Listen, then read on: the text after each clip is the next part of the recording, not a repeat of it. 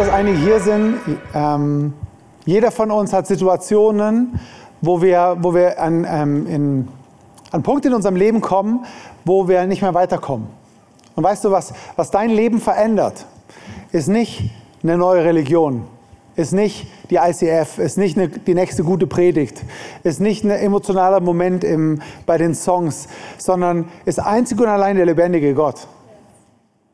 Das ist das Einzige, was dein Leben verändert. Und ich habe, ich sage es euch ehrlich, ich habe an nichts anderem Interesse, als dass Gott immer wieder neu Gelegenheit hat, in mein und dein Leben zu sprechen und dein und mein Leben zu verändern. Weil das ist was ich brauche. Ich bin jetzt fast 44 und ich habe in, in den paar wenigen Jahrzehnten festgestellt, dass alles andere ist ein Stück manchmal hilfreich, ähm, bringt vielleicht ein bisschen Befriedigung, Freude, Spaß und so, aber was wirklich mein Leben verändert und verändert hat und immer wieder verändert, ist einzig und allein Gott. Und ich, ich bin froh, dass ich relativ früh da drauf gekommen bin und es mir selber eingestanden habe. Und dazu soll dieser Gottesdienst, dazu soll die Predigt alles dienen, dass du diesem Gott begegnest. Und ich glaube, dass er dir heute Morgen begegnet. Ähm, auf die Art und Weise so, du denkst vielleicht auch ein bisschen schräg oder so, aber wenn du, wenn du so mal innerlich reinhörst, merkst du, irgendwas ist hier echt.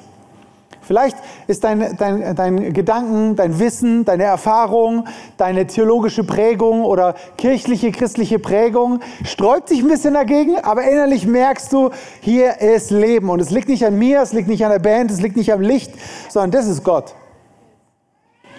Und mindestens eine Person ist hier, die, die extreme Beinschmerzen oder Knieschmerzen irgendwie hat.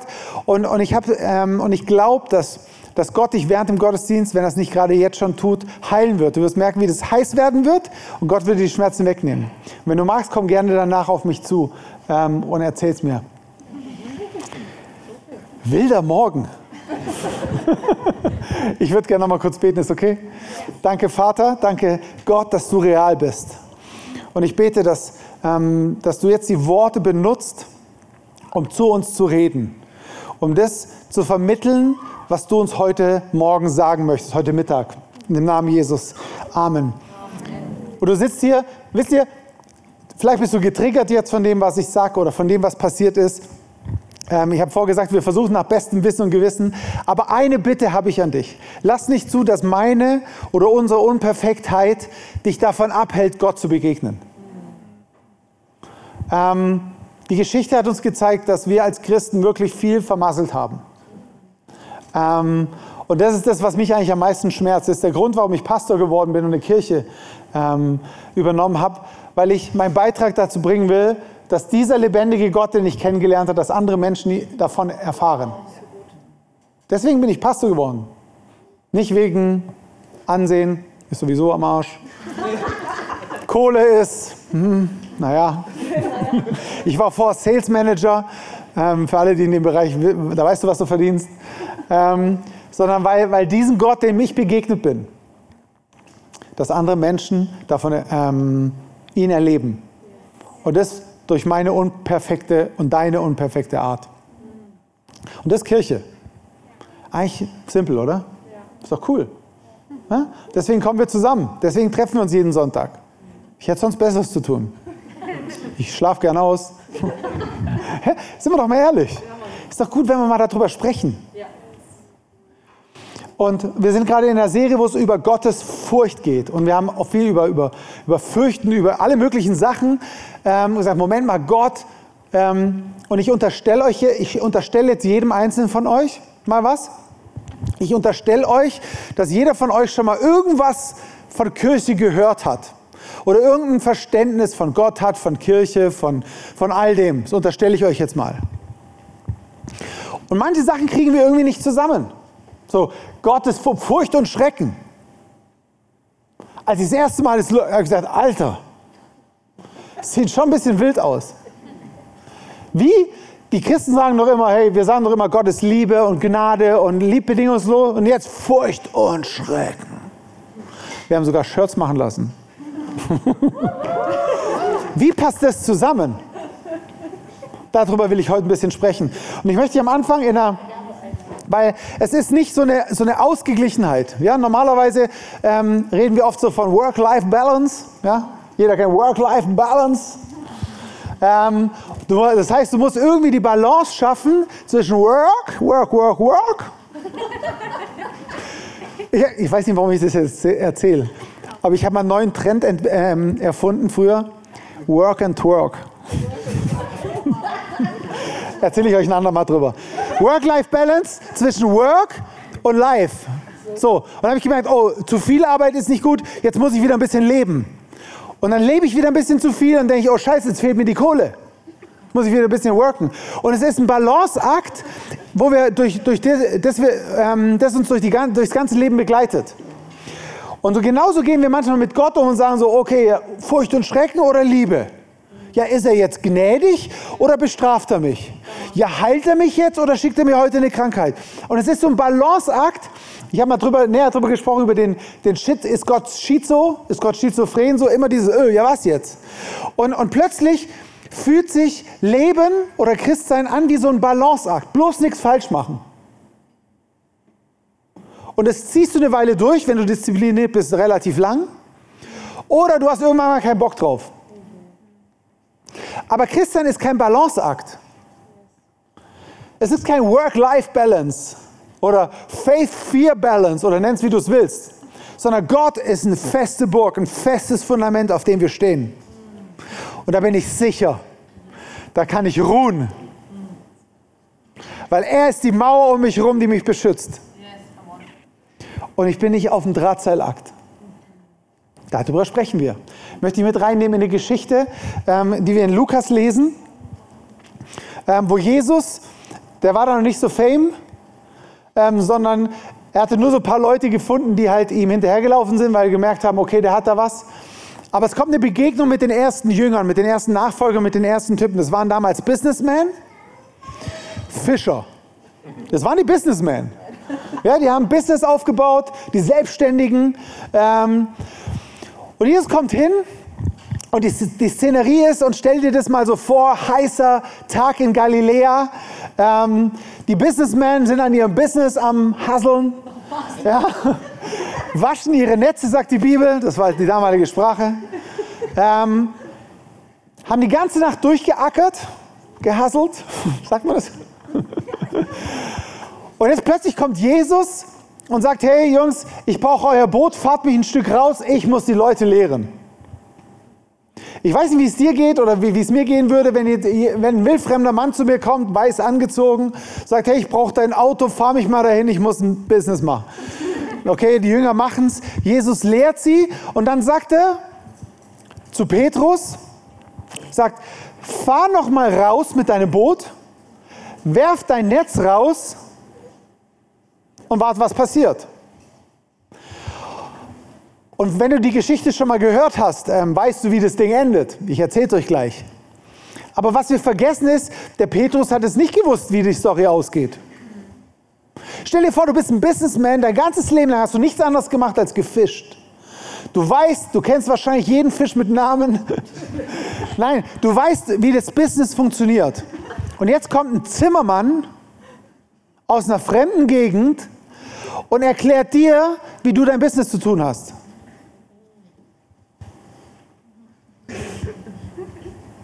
Stell dir mal vor, ja, ich glaube, ihr habt das Bild. Ja. Aber genau das war die Szenerie. Und Petrus sagt, Jesus, hör mal zu, super gut gemeinter Rat. Ich schätze es auch sehr, dass du, dass du mich ermutigen willst, aber ich habe die ganze Nacht mein Business gemacht und glaub mir, ich kenne mich aus. Heute ist einfach nichts drin. Und dann passiert was Interessantes in seinem, in, in seinem Denken. Er sagt, aber, aber weil du sagst, will ich es tun. Aber. Und ich sage immer gern, das ist ein guter Aber-Glaube. Wenn du sagst, okay, die Situation sieht so aus, aber da gibt es einen Gott, der hat vielleicht was anderes vorbereitet.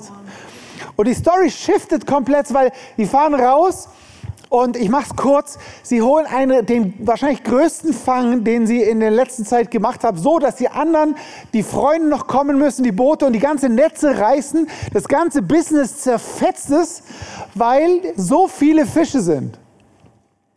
Und auch da wieder vorstellen, so wir denken, wow, was für ein Wunder. Im ersten, die, die Bibel sagt, äh, die Boote gingen fast unter und die Netze zerrissen. Also Gott hat einfach mal die Grundlage seines Businesses zerfetzt. Weil sein Business bestand aus Boot und Netz. Das Boot sinkt, das Netz reißt. Also Jesus zerfetzt das Business, die Lebensgrundlage von Petrus. Oh, ich merke gerade selber, ja, so weit habe ich noch gar nicht gedacht. Danke. Das ist immer, wenn Gott anfängt reden. Er zerfetzt das Business von Petrus. Der hat wahrscheinlich gesagt, Mensch, also erstmal sagt mir der Zimmermann irgendwas, was ich machen soll. Ich bin so blöd, mache auch das noch, was er mir sagt. Und die Folge ist, dass, ja, okay, ich habe jetzt einen kurzfristigen Erfolg, aber morgen stehe ich da und habe nichts mehr. Weil ich kann den Rest meines Lebens nicht von diesem einen Fang leben. Kann es sein, ein kleiner Zeitgedanke, dass Gott ihn durch einen Zerbruch, durch ein zerrissenes Netz dorthin gebracht hat, um ihn vorzubereiten, dass er ihm nachfolgt? Muss ich mal drüber nachdenken. Kommt mir gerade selber. Das hatte ich nicht vorbereitet. Und, und, was ist die Reaktion von dem Petrus? Er fällt auf die Knie und sagt, geh weg von mir, Jesus, ich bin ein sündiger Mensch. Wie kommt er da drauf? Wie kriegt er die Kurve von mega geiler Fang, zerrissenes Business und ich bin ein sündiger Mensch? Die Güte von Jesus, seine Gnade, sein überwältigendes Angebot, das er unverdient dem Petrus gegeben hat, nämlich einen Riesenfang, es hieß Riesenkohle, lässt ihn vor Jesus erschrecken und sagen, Jesus, ich, ich kann eigentlich gar nicht bei dir bleiben, weil du so gut bist. Du bist zu gut für mich. Und das ist ein Punkt, wo, wir, wo, wo Gott uns hinführt. Und das ist äh, ein Grund, warum wir diese Serie machen. Wo wir sagen, wir wollen an den Punkt kommen, dass wir so erschrocken von Gott sind, wie gut er ist, wie groß er ist, wie gütig er ist, dass, ich, dass die einzige Reaktion ist, dass ich auf die Knie falle und sage, Gott, krass, es, es, es überwältigt mich. Das ist Furcht und Schrecken, über was wir sprechen. Gott ist so anders, als wir uns vorstellen. Manchmal als Christen, und so dumm war ich auch mal, ganz ehrlich, honestly, ich habe gedacht, vor zwei, drei Jahren, ich habe die Bibel verstanden. so dumm. Und ich, und ich meine, so nicht, dass ich alles jetzt verstanden hätte, aber so die großen Züge. Ich habe gesagt, Gott, okay, jetzt ich bin jetzt über 30 Jahre beim Glauben, jetzt so langsam weiß ich, wo, wie der Hase läuft. Wie der Hase seinen Pfeffer holt. Aber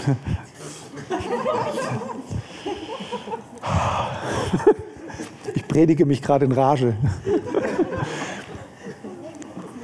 Aber überall dort, wo, wir, wo du denkst, ich habe Gott verstanden, so ist Gott.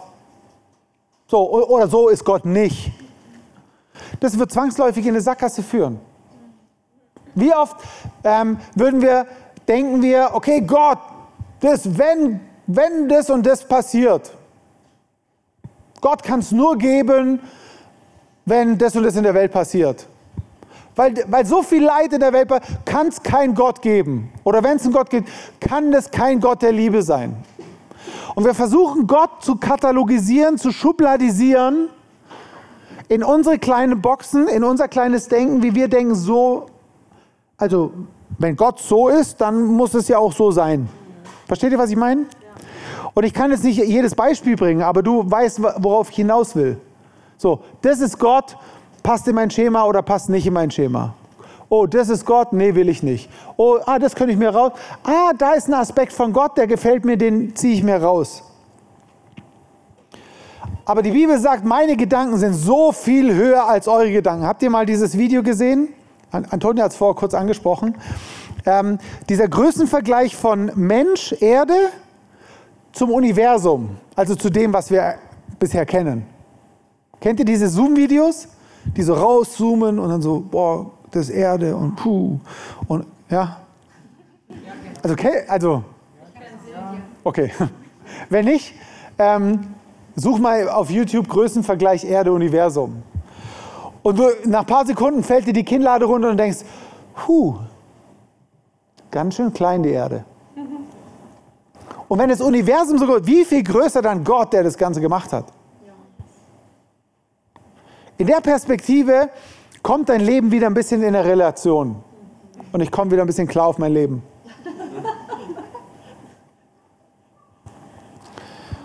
Und dazu ist es wichtig, Gottes Furcht führt uns dazu, dass wir Gott sein lassen. Es ist so entscheidend, dass wir Gott Gott sein lassen. Und nicht nur das rausziehen, was wir gerne hätten, ihn in die Hosentasche stecken und ab und zu mal im Gottesdienst, in einem Gespräch rausholen und sagen, ah, guck mal, ich bin Christ und guck mal, so ist Gott. Sondern Gott ist manchmal anders, wie du denkst. Und meistens sogar viel öfters. Wir lesen es hier beim Petrus, er hat ihn umgehauen. In meinem Leben, in deinem Leben hast, bist du vielleicht in Situation gekommen. Wenn nicht, wirst du vielleicht an die Situation kommen, wo Gott Dinge tut, die kannst du nicht erklären. Wunder, Zeichen oder auch andere Sachen. Und dann wirst du zu mir kommen und sagen, Pastor, du, du hast doch Ahnung, du hast es doch studiert, was ich by the way nicht habe. Aber du musst es doch wissen und ich muss dir sagen, nee, keine Ahnung. Ich habe keine Antwort, weil er ist Gott. Und manchmal erklärt er es manchmal aber auch nicht. Manchmal verstehe ich es, ganz oft aber auch nicht. Manchmal bin ich seiner Meinung, die meiste Zeit aber nicht. Aber er ist Gott. Und ich bin nicht Gott. Und ich will mir nicht nur das rausziehen, ähm, was ich gerne hätte, weil, weil Gottesfurcht heißt, ihn Gott sein lassen. Wisst ihr, warum rede ich darüber? Ich muss Gott nicht rechtfertigen. Ja? Oder euch jetzt ihn näher bringen. Aber dein Bild, was du von Gott hast, das, was ich von Gott habe, was wir von Gott haben, entscheidet, in welche Richtung unser Leben geht. Das, was wir erleben. Also ganz, ganz praktisch in deinem Alltag wirst du das erleben oder wird dein Gottesbild praktisch beeinflussen, wie dein Leben aussieht. Weil wenn du dich treff, treffen, äh, treffen, treffen, treffen, treffen lässt von seiner Größe, dann merkst du, okay, krass, ich brauche jemanden, der, dem ich mein Leben anvertrauen kann.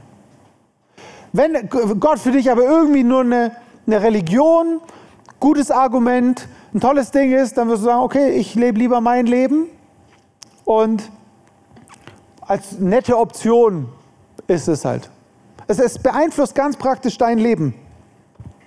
Aber ich habe mich entschieden, und das ist das, warum wir Kirche machen, ist, dass, wir, dass ich erkennen will, wer Gott ist und dass es mein Leben beeinflusst, weil ich das erleben will, was in der Bibel steht. Und weil ich ihn schon so oft erlebt habe, wie er einfach übernatürlich eingreift.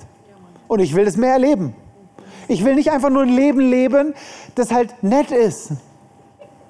Wisst ihr, ich glaube, jeder von uns hat langsam geschnallt, dass wir in Zeiten leben, die herausfordernd sind. Ich formuliere es jetzt mal salopp. Aber soll ich dir was sagen? Die Antwort ist nicht die Politik. Die Antwort ist nicht unser eigenes Handeln. Die Antwort ist nicht, was weiß ich was. Die einzige Antwort ist Gott. Und wenn in meiner Bibel steht, dass nicht aufhören wird Saat und Ernte und dass Gott definiert, bis wann diese Erde existiert, Deswegen ist er der, der die Geschicke lenkt. Kleine Klammer auf, ich möchte jetzt nicht zu tief rein. Heißt es, dass ich mich hier verhalten kann auf der Erde, wie ich will? Und nein, natürlich nicht. Ja, das heißt nicht, dass ich wie ein Elefant im Porzellanladen mit Umwelt, mit Natur, mit Ressourcen oder sonst irgendwas umgehe. Natürlich nicht aber ich weiß, wer es in der Hand hält. Und ich wende mich an ihn. Okay, nur, ich möchte es jetzt nicht zu weit aufmachen. Okay?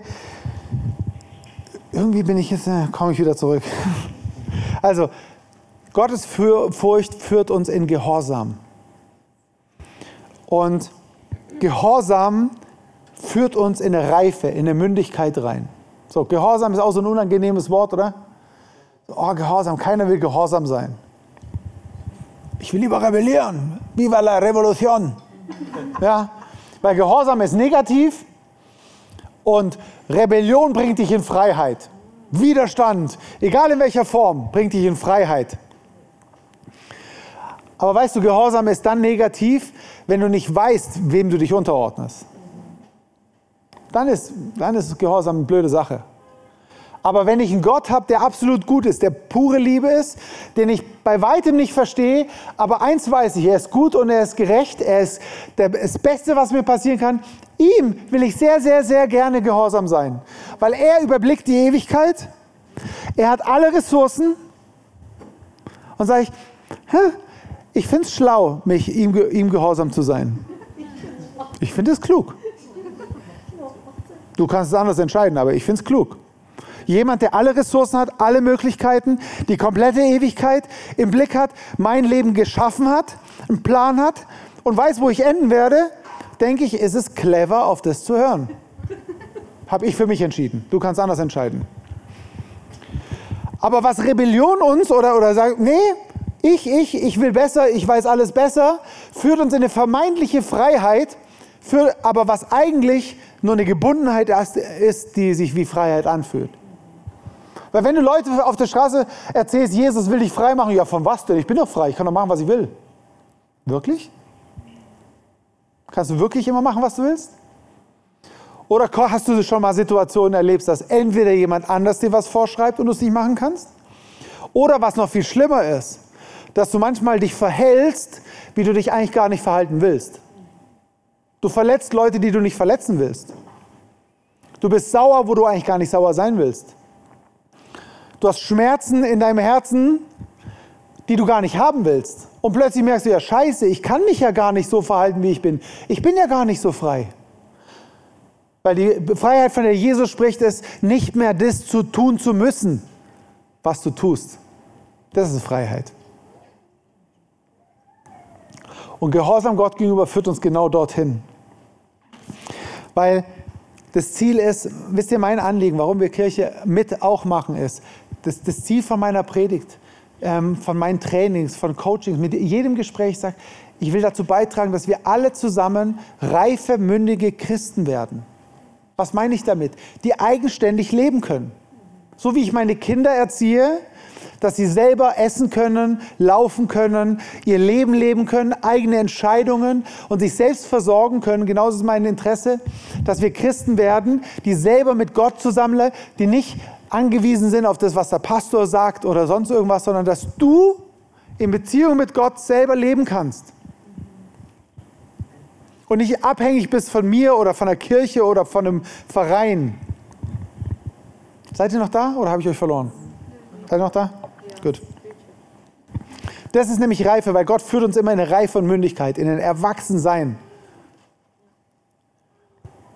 Und das ist nicht eine Reife, wo, wo ich dann als Erwachsener äh, beleidigt bin. Hm?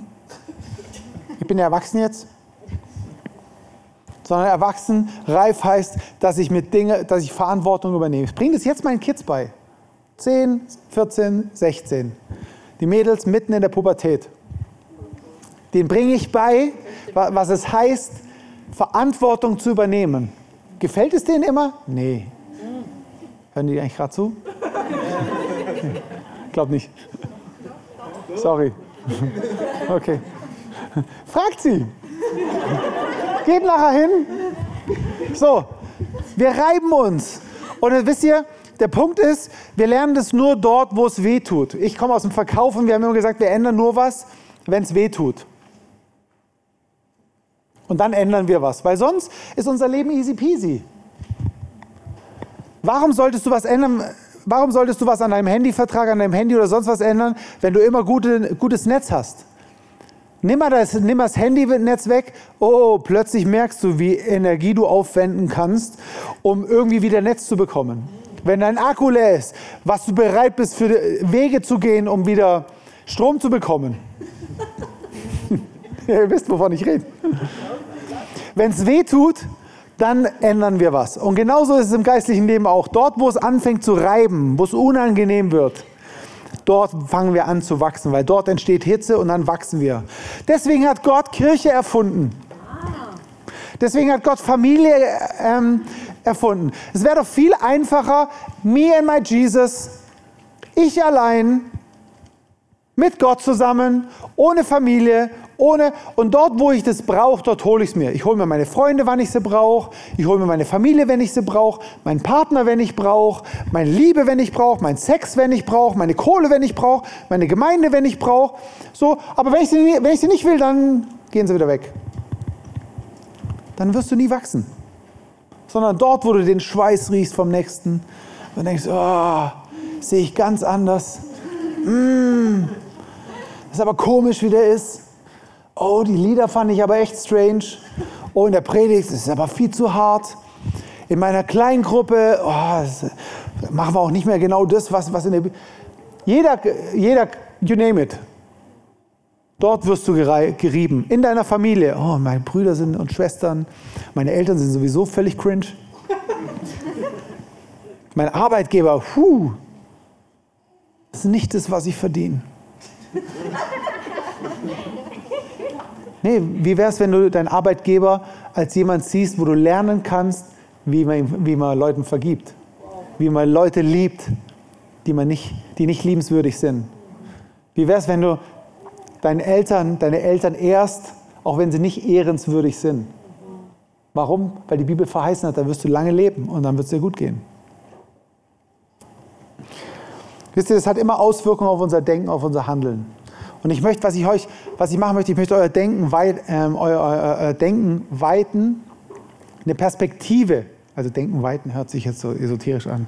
Ich möchte euer, erweitern, eure Perspektive ändern und einen Blick drauf geben, wie wir als, als Christen leben, wie Gott uns zusammengestellt hat und ihn Gott sein lassen.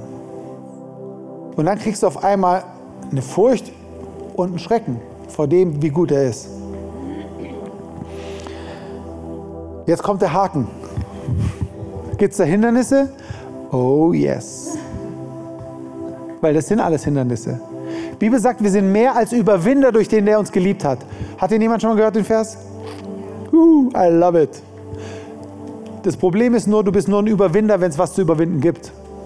Sonst bist du kein Überwinder. Bibel ist voll damit, dass immer wieder Herausforderungen kommen, die du überwinden musst. Deswegen jeder, der Sport macht, für den ist es, wäre es komisch, wenn er immer leichtere Gewichte nimmt. Oder? So im Glauben denken wir manchmal, es muss immer leichter werden. Nee, es wird immer schwerer. Und dann führt es dazu, vor zwei Wochen habe ich die Übung falsch gemacht, habe mich überschätzt. Hexenschuss oder irgendeinen anderen Scheiß. Ja? Jetzt kann ich sagen, oh, CrossFit, mein Trainer, Antonia, du hast... mir. Äh, äh, uh. Und ich sage, okay, Herr, gutes Training, gute Übung. Ich lerne auf meinen Körper wieder zu hören. Ich lerne damit umzugehen. Ich lerne meinem Trainer zu vergeben. Versteht ihr, worauf ich hinaus will? Der Punkt, den ich machen will. Wie wäre es, wenn wir Herausforderungen Hindernisse so sehen und sagen, wow, ein Training zu überwinden. Jede Krankheit, jede Attacke, jede Herausforderung. Danke Gott für die Gelegenheit zu lernen und zu erstaunen, wie groß du bist. Weil nur wenn du es im Alltag praktisch anwendest, wird es Auswirkungen in deinem Leben haben. Und tut mir leid, es sagen zu müssen, es wird nicht die Predigt sein. Es wird nicht ähm, davon abhängen, wie viel Spotifys oder YouTubes du dir anhörst über gute Predigten, sondern es wird davon abhängen, wie du das, was du weißt, was du hörst, ganz praktisch in deinem Leben anwendest. Glaube ist sehr praktisch. Nichts Theoretisches. Ist nichts. Wisst ihr, wir können jetzt ein bisschen die Pets noch ein bisschen lauter machen. Dann kann ich noch ein bisschen, kann ich noch ein bisschen emotionaler reden? Und du spürst, wie es langsam warm um dein Herz wird.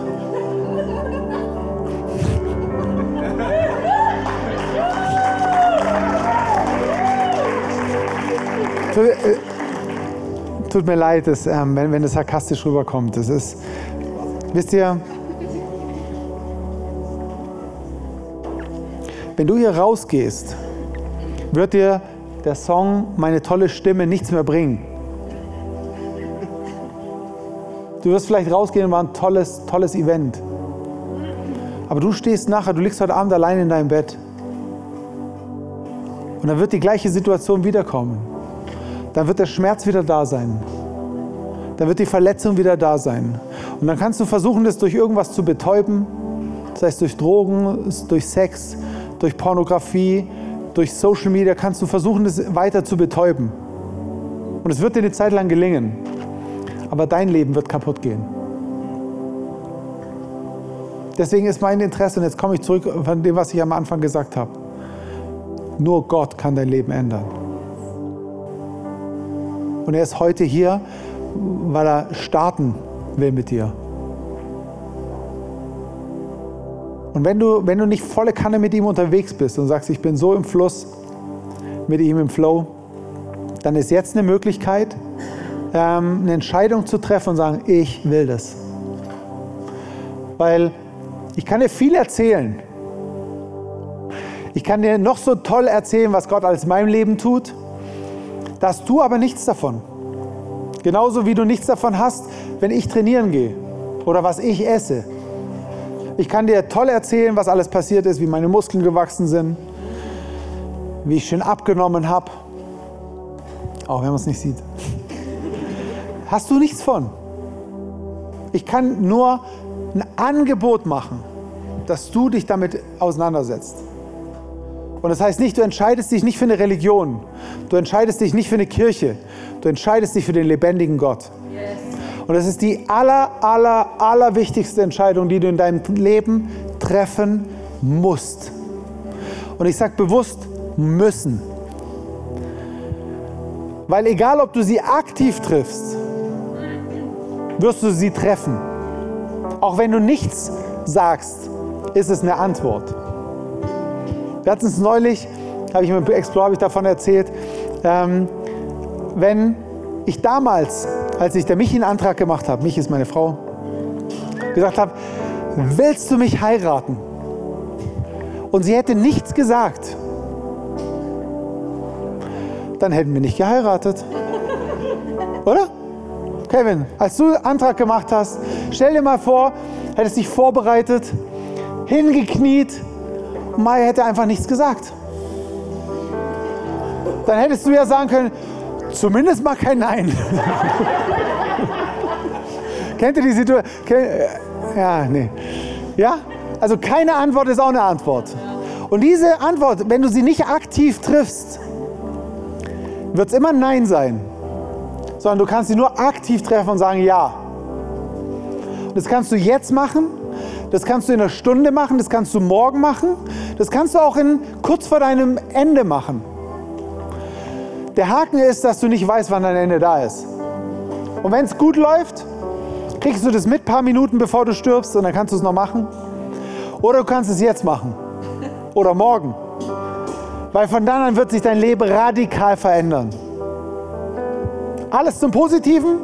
Hm, weiß ich nicht. Kann ich dir nicht sagen. Aber eins weiß ich, deine Ewigkeit wird sich ändern. Und Gott wird dir begegnen. Und es wird der wildeste Trip, den du dir nur vorstellen kannst. Glaub mir. Das kann ich dir versprechen. Deswegen möchte ich dir die Entscheidung mitgeben. Wenn du sagst, ich will diese Entscheidung treffen, überlegst dir gut. Überlegst dir gut. Du entscheidest dich, dein komplettes Leben abzugeben und sagen, Gott, ich, ich habe es schon oft probiert und du kannst es auch noch weiter probieren. Sagen, Gott, ich gebe dir mein komplettes Leben ab. Ich will, dass du mein Herr bist. Ich will dich als Gott in meinem Leben haben und ich gebe dir mein komplettes Leben. Bitte nimm alles weg, was mich getrennt hat. Ich drehe mich 180 Grad um. Und ich will, dass du mein Herr und König bist und dass du ab jetzt bestimmen darfst, was in meinem Leben passiert und nicht passiert. Wo mein Geld hingeht, wo meine, ähm, meine Zeit hingeht, wo meine Kraft hingeht. Ab jetzt lass ich dich mein Gott sein. Und wie ihr merkt, es ist die wichtigste Entscheidung von deinem Leben. Deswegen triff sie nicht voreilig. Triff sie nicht aus einer emotionalen Sache raus, aber triff sie. Und wenn du sagst, nee, will ich nicht, Gott liebt dich trotzdem, dann wirst du Dinge halt nicht erleben. Und dann wird deine Ewigkeit, wenn du dich hier gegen ihn entscheidest, wird die Ewigkeit ohne ihn sein. Weil warum sollte ein liebender Gott einem Menschen, der heute sagt, ich will nicht mit dir leben, ihn zwingen, eine Ewigkeit mit ihm zu verbringen?